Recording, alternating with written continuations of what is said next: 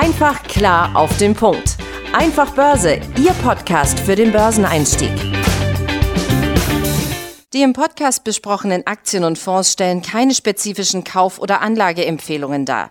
Die Moderatoren oder der Verlag haften nicht für etwaige Verluste, die aufgrund der Umsetzung der Gedanken oder Ideen entstehen. Und damit herzlich willkommen hier zum Einfach Börse Podcast. Mein Name ist Benjamin Heimlich und auch diese Woche sitze ich wieder mit meinem geschätzten Kollegen Tim Temp in unserem virtuellen Studio. Hi Tim. Moin Benjamin, Grüße nach München und hallo ihr da draußen. Ich wollte noch mal kurz einen kleinen Hinweis hier geben, in eigener Sache sozusagen, weil ähm, morgen, also am Freitag, 25. März, kommt unsere neue Einfach-Börse-Ausgabe ähm, an den Zeitschriftenhandel und online könnt ihr die jetzt schon kaufen. Warum sage ich das? Nicht nur, weil es eine tolle neue Ausgabe geworden ist, sondern weil wir vor einigen Folgen hier das Thema Charttechnik mal so am Rande angerissen haben. Und da war ja die Frage, ja gut, äh, das kann man natürlich jetzt in einem Podcast nicht so toll besprechen, weil es natürlich eher ein visuelles Tool ist, was man dort als Werkzeug benutzt. Und deswegen ist das natürlich in so einer schönen Printausgabe viel besser. Dort gibt es ein Charttechnik einmal eins über sieben Seiten, was ich mit meinem Kollegen dort entsprechend geschrieben und entwickelt habe. Schaut da also gerne mal rein. Ähm, da kriegt ihr sicherlich schon mal einen guten Hinweis, um euch im ja, großen Feld der Charttechnik zurechtzufinden. Absolut. Also ich hatte tatsächlich auch das Vergnügen, schon mal reinspitzen zu dürfen. Ähm, ist gut gemacht, äh, lohnt sich auf jeden Fall. Wir wollen uns heute im Podcast mal mit einem Thema beschäftigen, das jetzt gerade in den letzten vier Wochen ähm, doch sehr an Bedeutung gewonnen hat. Der Krieg in der Ukraine hat ja die Aktienkurse von Rüstungskonzernen wie beispielsweise Rheinmetall, aber auch Ölunternehmen wie Chevron sehr stark ansteigen lassen. Und ähm, wenn ich mich in letzter Zeit mit ähm, Freunden oder auch Familie unterhalten habe, dann habe ich ganz oft den Satz gehört, naja, es ist, sehe schon, dass das da wirklich ein tolles Geschäft ist oder dass man da viel Geld verdienen kann, aber ich möchte moralisch, ähm, aus moralischen Gründen einfach nicht in dieses Thema äh, investieren. Und deswegen wollen wir uns heute mit der Frage beschäftigen, wie sich denn die eigene Moral an der Börse umsetzen lässt und inwieweit das möglicherweise dann tatsächlich auch der Rendite im Weg steht. Ähm, vorab nochmal ein kleiner Flashback in den Lateinunterricht. Also Moral kommt von Morales und heißt übersetzt die Sitte betreffend, meint also ein System von Normen, das durch Regeln, Sitten, Werte oder Konventionen ausgemacht wird. Ganz genau. Und ja, ein Begriff, der dort auch oft ja mit teilweise in einem Atemzug genannt wird, also auch als Synonym verwendet wird, obwohl das eigentlich, eigentlich nicht ganz richtig ist, ist der Begriff der Ethik. Ähm, denn die Ethik quasi ist erstmal nur grundsätzlich ja das darüber nachdenken, was für allgemeinen äh, Grundsätze, Maßstäbe, Regeln oder wie sinnhaftig etwas sein soll. Das soll sozusagen, die Ethik steckt sozusagen den Rahmen, den theoretischen Rahmen einmal ab. Und innerhalb dieses Rahmens, wenn es dann quasi von der, von der Theorie in die praktische Handlung sozusagen geht, da kommt dann dieses, diese Moral, beziehungsweise das moralische Handeln dann halt entsprechend dort äh, zum Tragen. Also das wäre auch nochmal kurz zur Einordnung und zur Abgrenzung Abgrenzung der beiden Begriffe.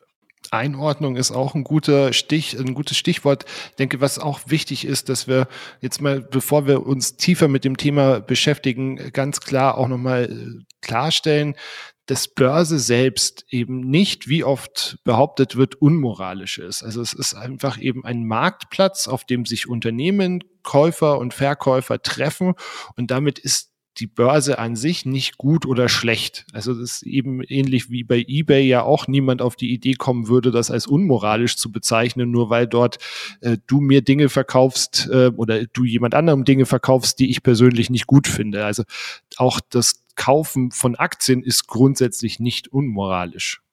Ja, ganz genau. Und das ist auch ein gutes Stichwort, wo ich gleich mal quasi überleiten würde. Auch da wiederum, es ist ja letztendlich nur ein Instrument bei einer Aktie äh, oder ein Vehikel, wenn man so will. Ja? Ähm, das heißt, das kann man ja für verschiedenste ähm, Dinge nutzen, für, je nach Sinnhaftigkeit oder nach Zielsetzung. Und man muss sich einfach mal auch überlegen, auch da liegt, glaube ich, ein großer Trugschluss, ähm, so gerade bei Börsenanfängern oder auch ja, teilweise bei, bei Fortgeschrittenen, ist einfach der Umstand, wenn man eine Aktie kauft, sagen wir für 100 Euro kaufe ich eine Aktie, dann fließt dieses Geld aus meiner Tasche ja nicht in das Unternehmen, also in die, in die, in die Kasse des Unternehmens selbst, sondern ich kaufe die ja von einem anderen Investor ab, also von einem anderen Aktienhändler, von einem anderen Anleger. Ja, das heißt, der freut sich über mein Geld und ich freue mich halt über die Aktie, weil die will ich ja haben, sonst würde ich sie ja gar nicht kaufen. Das heißt, das Unternehmen hat erstmal per se davon gar nichts. Es kann davon profitieren, ja, aber halt nur ähm, in bestimmten Situationen. Zum Beispiel, wenn es an die Börse geht, wird, wird einmalig ein Preis festgesetzt äh, pro Aktie und dann landet dieses Geld einmalig, aber auch nur zu diesem Zeitpunkt halt eben in der Kasse des Unternehmens, um sie zu finanzieren. Ja, oder bei ähm, einer Kapitalerhöhung zum Beispiel, äh, da werden ja neue Aktien ausgegeben und auch nur dann. Ja, aber zu allen anderen Zeitpunkten hat das Unternehmen da letztendlich nicht direkt was von. Ähm, es sieht natürlich schön aus, wenn der Aktienkurs steigt, weil es ja irgendwie auch den Wert des Unternehmens widerspiegeln soll. Das heißt, sie könnten beispielsweise sich auch besser finanzieren, aber das ist dann eher schon ja, indirekt um ein, zwei Ecken. Ja, also auch das wiederum ähm, sollte da nochmal aufgeklärt werden. Ja, und ich meine, man kann, glaube ich, ganz klar sagen, der Verbraucher finanziert das Unternehmen durch seinen Konsum und eben nicht der Aktionär. Also wenn ihr ähm, aus moralischen Überlegungen keine Nestlé-Aktien kaufen möchtet, dann ist es vollkommen sinnbefreit, wenn ihr gleichzeitig am Tag eine, eine Flasche San Pellegrino Wasser trinkt, weil damit finanziert ihr ja das Unternehmen. Als Aktionär profitiert ihr von dem wirtschaftlichen Erfolg des Unternehmens, aber ihr stützt, unterstützt ihn nicht direkt, sagen wir. Die Frage, die sich also jetzt stellt, ist, ist das Geschäftsmodell eines Unternehmens mit meinen eigenen moralischen Vorstellungen vertretbar? Und wenn ich dann das Geschäftsmodell als vertretbar äh, eingestuft habe, also wenn es kein äh, Ausschlusskriterium ist, sagen wir eben eben ein, ein Rheinmetall als Waffenproduzent oder sowas, dann ähm, folgt im nächsten Schritt oftmals die Frage nach den sogenannten SRI und ESG-Kriterien. Also SRI ist die Abkürzung für Social Responsible Investments, also ein sozial verantwortungsvolles Investieren und ESG steht für Environmental Social Governance, also Umwelt, Soziales und Unternehmensführung. In beiden Fällen handelt es sich praktisch um eine äh, Evaluierung der unternehmerischen Sozialverantwortung. Ganz genau. Und ja, um es mal ein bisschen ja, konkreter auszudrücken, das könnt ihr euch letztendlich so vorstellen, ja, wie eine Ratingagentur, die Staaten oder Anleihen quasi rankt oder noch einfacher im realen Leben äh, Bewertung auf ähm, ja, Online-Shops letztendlich. Das ist letztendlich genau das Gleiche. Ja? Äh, da werden quasi Maßstäbe von aus subjektiver Perspektive getroffen, die können für euch selber zutreffen und auch total hilfreich sein, manchmal aber halt eben eben nicht. Und das ist nämlich genau die große Frage auch bei diesen beiden ähm, ja, Kriterien beziehungsweise Evaluierungs quasi System, dieses RSI und das ESG. Ähm, ja, da gibt es mittlerweile natürlich auch viele Fonds, äh, Aktien und ähnliches. Ähm, quasi große Unternehmen machen ja auch immer mehr gerade in diesem ESG-Bereich. Da gibt es auch große Reports, wo dann quasi toll dargestellt wird, ja, was sie denn nicht alles für die Umwelt, fürs Soziale und, und generell für andere Hygienefaktoren, nenne ich es jetzt mal, ähm, dort unternehmen. Aber die Frage ist ja immer, für uns als Anleger letztendlich, was bringt uns das? Ja, wenn wir, wenn wir dort wissen, ja, die wurde jetzt, der Fonds wurde mit ESG äh, quasi ge gerankt, ja, und letztendlich ist es ja auch nur, ja, der erfüllt die Kriterien oder erfüllt sie ja eben nicht. Das ist ja nicht mal eine Skala oder sowas. Ähm, das heißt, auch da ist es halt relativ schwierig, da jetzt irgendwie was Konkretes auszumachen, weil da werden einfach quasi ein paar Ausschlusskriterien einfach festgelegt. Ähm, und wenn die schon äh, erfüllt sind, also dass das Unternehmen das beispielsweise nicht mit Menschenhandel oder ähnliches betreibt, na, dann kannst du schon ESG bekommen, obwohl man sozusagen aus logischem Menschenverstand sagen würde, na, ob jetzt so ein Ölunternehmen jetzt unbedingt ein Top-ESG-Unternehmen ist, das wäre jetzt mal zu bezweifeln. Wir haben euch aber auch noch ein paar konkrete Daten dort mal mitgebracht. Es gibt nämlich dort ähm, ein paar Daten von einem französischen Vermögensverwalter, äh, LFTDE nennt sich der. Und der hat einfach mal zwei Portfolios äh, gebaut ähm, mit europäischen Aktien. Und äh, in das eine sind 40 Aktien mit den besten äh, ESG-Ratings äh, aus der Datenbank reinge, ähm, äh, reingebucht worden und in den anderen die 40 schlechtesten bewertesten.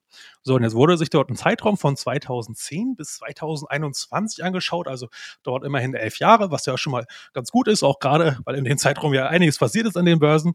Und ähm, nun ja, das Ergebnis ist relativ interessant. Ähm, das mit den bestgeranktesten äh, ESG-Aktien hat fast 400 Prozent gemacht in diesem Zeitraum. Die schlechtesten 40 haben 126 Prozent Rendite erwirtschaftet. So, und jetzt nochmal, um das noch ein bisschen besser einordnen zu können. Interessant ist, der MSCI World, äh, nicht World, sorry, äh, sorry äh, MSCI Europe, also die europäischen quasi Pendant, hat im gleichen Zeitraum nur 104 Prozent eingefahren. Na, das ist doch mal interessant, dass selbst schlechteste ESG äh, quasi dort auch noch besser abschneidet oder sogar beste ESG sogar ähm, ja fast viermal so gut oder ziemlich genau viermal so gut. Ähm, auch ein interessanter Aspekt auf jeden Fall. Absolut. Und ich meine, du hattest gerade das Thema Ratings schon angesprochen. Ich glaube, das ist wirklich was, was euch auch bewusst sein sollte. Also für uns als Privatanleger ist es ja schier unmöglich, ähm, sämtliche Rohdaten zu sammeln und uns darüber dann ein Bild zu machen, wie sehr eben ein Unternehmen diesen ESG-Ansprüchen genügt. Tim hat es auch schon gesagt, es haben sich da eben ESG-Rating-Agenturen entwickelt, die das für uns, aber auch für andere Investoren übernehmen. Und die bekanntesten sind da ähm, sicherlich der MSCI ESG, dann Sustainalytics oder ISS ESG. Äh, könnt ihr einfach mal googeln. Also die haben alle auch auf deren Website eben ein Feld, wo ihr dann nach verschiedenen Unternehmen suchen könnt und dann ähm, könnt ihr euch mal das nebeneinander legen. Da werdet ihr nämlich feststellen, ähm, dass ihr uneinheitliche Ergebnisse bekommt. Und der Hintergrund ist einfach, dass es für diese, dass es keine Vorgaben, keine fest verbindlichen Vorgaben für, dafür gibt, wie diese einzelnen Aspekte gewicht, zu gewichten sind. Ähm, und ich habe da auch ein, ein, ganz interessantes Beispiel rausgefunden. Also ähm, das Floßbach von Storch Research Institute hat 2019 ähm, wirklich einen kuriosen Fall aufgetan.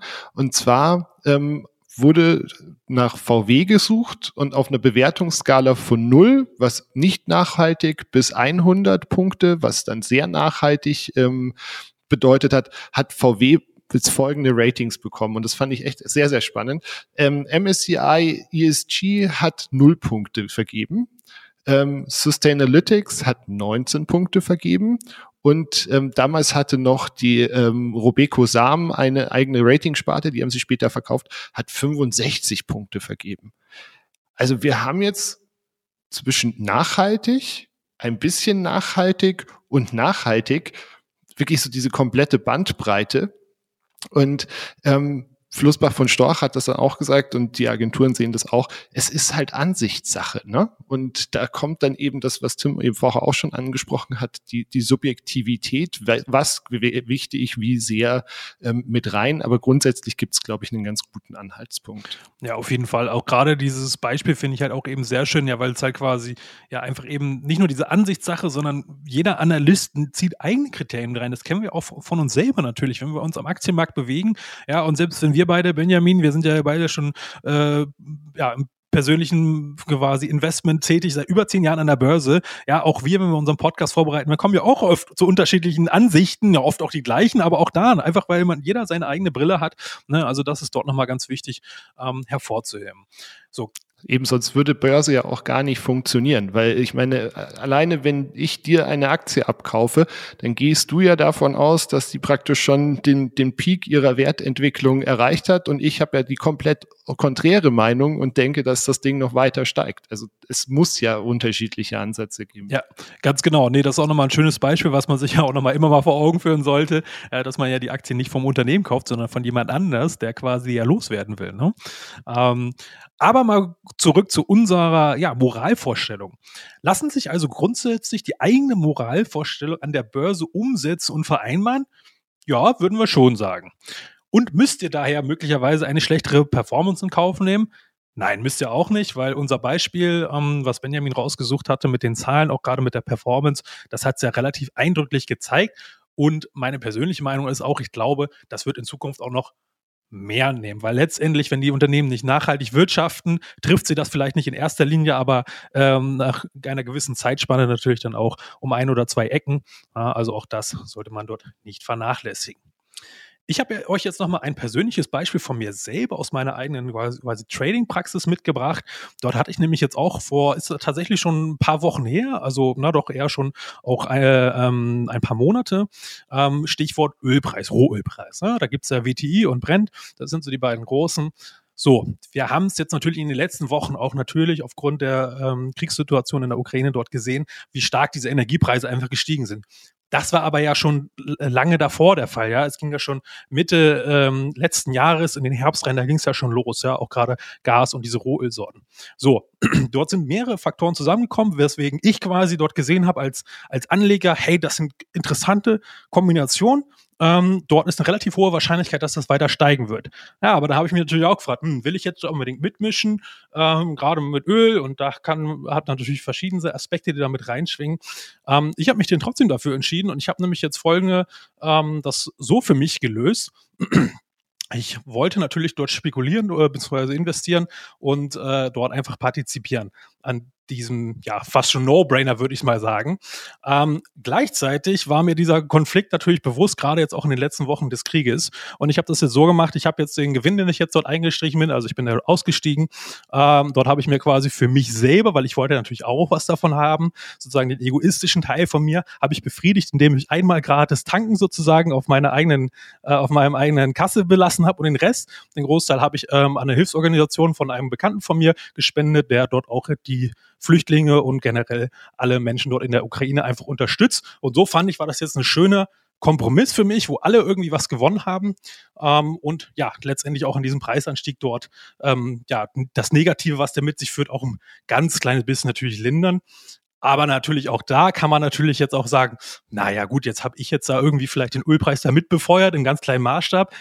Naja, theoretisch schon, aber in den großen Haifischbecken bin ich aber ein ganz kleiner Fisch, wahrscheinlich eher so eine Art Kaulquappe, um dem größten Maßstab damals zu bleiben. Äh, und vor allen Dingen, ich habe es auch jetzt ähm, äh, über ein Derivat abgewickelt, also über das Produ ein Derivatprodukt. Das heißt, der Preis wurde 0,0 gar nicht davon beeinflusst. Also auch da kann man wieder sehen, ha, wenn man sich dort äh, mit den Produkten auch ein bisschen auskennt, kann man dort auch noch den Einfluss ja, reduzieren oder erhöhen, je nachdem, wie man das halt eben möchte oder braucht. Jo, und nachdem ich weiß, dass du keinen SUV fährst, kann ich auch ähm, sagen, dass da bestimmt der Großteil des Gewinnes äh, praktisch wirklich bei der Hilfsorganisation angekommen ist. Abschließend, ähm, Tim hat es ja vorher schon angesprochen, also die grundsätzliche Frage, ob sich Moral umsetzen lässt, können wir absolut bejahen. Was ihr natürlich für euch ganz individuell festlegen müsst, ist, wo eure moralischen Grenzen verlaufen. Ähm, grundsätzlich kann man festhalten, wenn ihr jetzt beispielsweise eine Aktie von Rheinmetall kauft, es wird kein Panzer mehr oder weniger gebaut, nur weil ihr diese Aktie habt. Ob ihr am Geschäftsmodell oder am Volk, äh, Erfolg eines Unternehmens teilhaben wollt, dessen Geschäft Waffen sind, das ist natürlich eine andere Frage. Und wie gesagt, die könnt nur hier für euch beantworten. ESG-Ratings sind mit Sicherheit ein gutes, ähm, ein gutes Tool bei Anlageentscheidungen, aber wie wir ja auch äh, vorher herausgestellt haben, kein Allheilmittel, weil sie eben subjektiven Einflüssen unterliegen. Und ähm, subjektive Einflüsse könnt ihr uns gerne auch auf Social Media zukommen lassen. Also ähm, wenn ihr irgendwie Fragen, Wünsche, Anregungen habt, ihr könnt uns auch gerne eine Mail schreiben und zwar an podcast.einfachbörse.de und wo ihr, wenn ihr positive subjektive Eindrücke habt, dann äh, die gerne loswerden könnt, dann lasst uns gerne ein Rating da ähm, bei Spotify, bei Apple Music, wo auch immer ihr uns hört. Und ich freue mich dann, wenn wir uns nächste Woche hier wieder hören und äh, das nächste Thema aufbereiten. Und ja, hoffe, ihr konntet was mitnehmen. Ich sage auch vielen Dank für deine Zeit, Benjamin, und eure Zeit natürlich auch da draußen. Hoffe, ihr konntet wieder ein bisschen was mitnehmen und ja, vielleicht den einen oder anderen Aha-Effekt. Das wäre unser ja, größtes Lob, würde ich mal behaupten. Und in diesem Sinne, habt eine gute Zeit und bis nächste Woche hoffentlich. Ciao. Ciao. Einfach klar auf den Punkt. Einfach Börse, Ihr Podcast für den Börseneinstieg.